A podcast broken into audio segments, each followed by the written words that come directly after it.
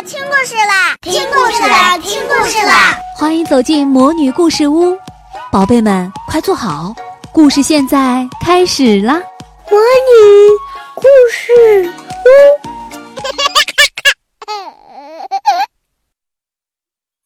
小朋友们好，我是 Doris，今天继续讲十二月份的故事。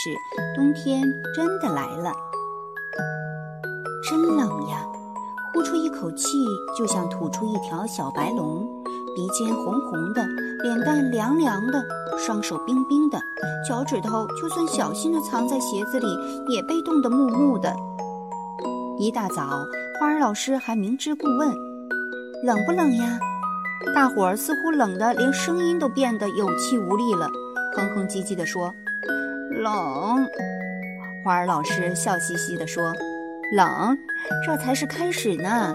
今天是二十四节气中的冬至，是一年中白天最短、夜晚最长的一天。在中国北方，讲究的是冬至到吃水饺；在中国南方，却习惯在这天吃赤豆糯米饭。现在呢，我要请大家吃。说到这里，花儿老师故意顿了顿。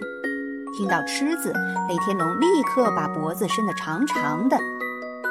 但他可不傻，一看花儿老师两手空空，讲台上也没有其他可疑物品，就立即叫了起来：“骗人！根本就没有吃的东西！”谁说没有？花儿老师得意洋洋地说：“我要请大家吃一顿宝贵的精神大餐，温暖的冬至儿歌。”大伙儿笑了起来。说来奇怪，这一笑，教室里的气温似乎立刻上升了好几度，变得温暖起来。冬至这天早晨，花儿老师送给大家的温暖儿歌是这样的：冬至，冬至到，吃水饺，耳朵暖和，冻不掉。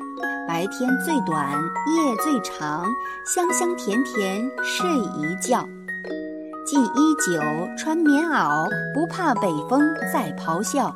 堆个雪人来作伴，面对寒冷微微笑。从今天开始，我们要度过九个九天，一共八十一天才会迎来春天呢。花儿老师解释，一九就是第一个九天。但大伙儿对另外一个问题更感兴趣，就连安雄都忍不住轻声问牛牛。今天中午真的会吃水饺吗？于是牛牛大声问花儿老师：“老师，安雄问，今天中午是吃水饺吗？”呃，这个，花儿老师愣了愣说：“我不知道。”下午的数学课上，数学老师也给大家念了一首数九歌：“一九二九不出手，三九四九冰上走。”五九和六九，河边看杨柳；七九河洞开，八九燕子来；九九加一九，耕牛遍地走。这是一首民间童谣，老师小时候就听过。它描述的是从今天开始天气怎样由冷变暖。我们就来算一算吧。数学老师说。接着，数学老师就带着大伙儿进行了关于九个九天的口算练习。每算对一道题，大伙儿就开心一次，感觉就距离春天又近了一点。冬至这天中午，大家一看午餐就乐了，果然是水饺。一边笑嘻嘻地回味陈颂，一边乐呵呵地品味水饺，滋味特别美妙。面对这冬至的水饺，大伙儿的战斗力得到了超强发挥。每个同学比平时吃的多，就连不喜欢吃水饺的牛牛也一口气吃完了一大碗。而雷天龙比平时吃的足足多一倍。吃完午饭就开始种花。中午，花儿老师捧着几个他昨天刚刚买到的水仙花球走进了教室。那些水仙花球看上去脏。那些水仙花球看上去脏乎乎的，毫不起眼。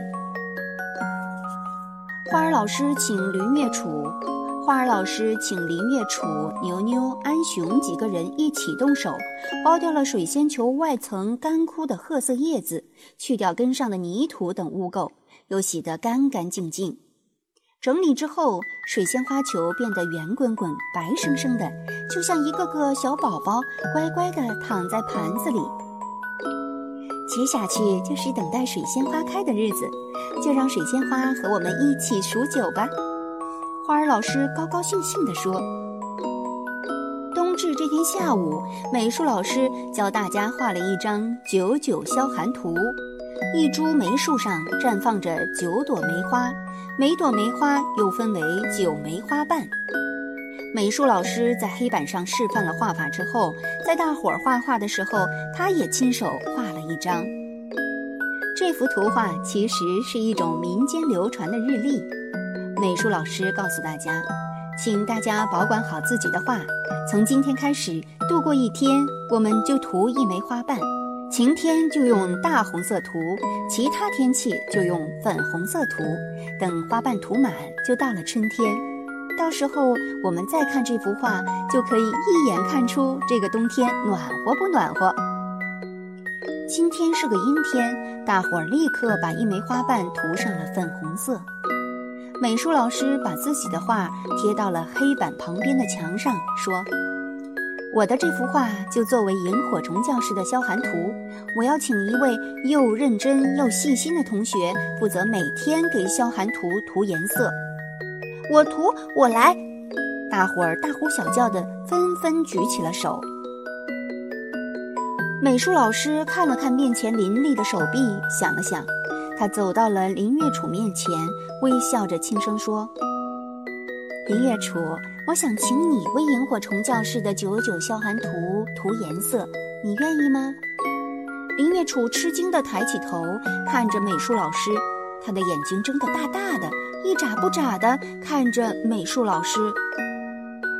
美术老师也看着林月楚，他心里有点紧张，因为请林月楚涂颜色的事是他和花儿老师商量过的，只是谁也不知道林月楚会不会同意。过了许久，林月楚突然回过神似的，使劲儿点了点头。美术老师笑了，他柔声说：“那你把今天的这枚花瓣涂上颜色好吗？”林月楚向四周看了看，发现大伙儿都在羡慕地看着自己。林月楚的脸有点红了，但他还是点了点头。林月楚拿出红色的彩笔，走到了讲台旁边，走到了九九消寒图前，在全班同学的注视下，认真地把一枚花瓣涂满了红色。教室里突然响起了掌声，美术老师第一个鼓掌，接着大伙儿就笑着使劲地鼓起掌来。涂好花瓣的林月楚转过身，站在大家面前，他觉得自己的脸很热，心很热。全身上下都热乎乎的，冬天真的来了。不过林月楚第一次发现，原来冬天可以这么暖和。亲爱的小朋友，今年冬天，让我们从冬至开始数九吧。冬至是九九的第一天，一个九天又一个九天的数着，等数完九个九天，春天就来了。请你也画一张九九消寒图吧，贴在你的床头。每一天读完一个故事后，就描上一片花瓣吧，你的成长就会像花儿一样，一天一点的悄悄开放。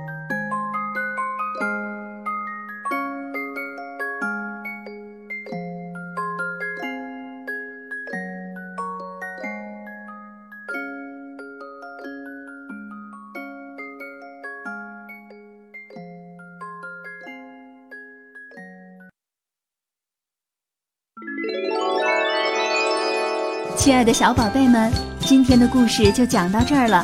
想听更多的好故事，欢迎你在微信公众号上搜索“魔女故事屋”，加关注来和我们做朋友。这里有更多的好故事等着你哦。我们下期再见。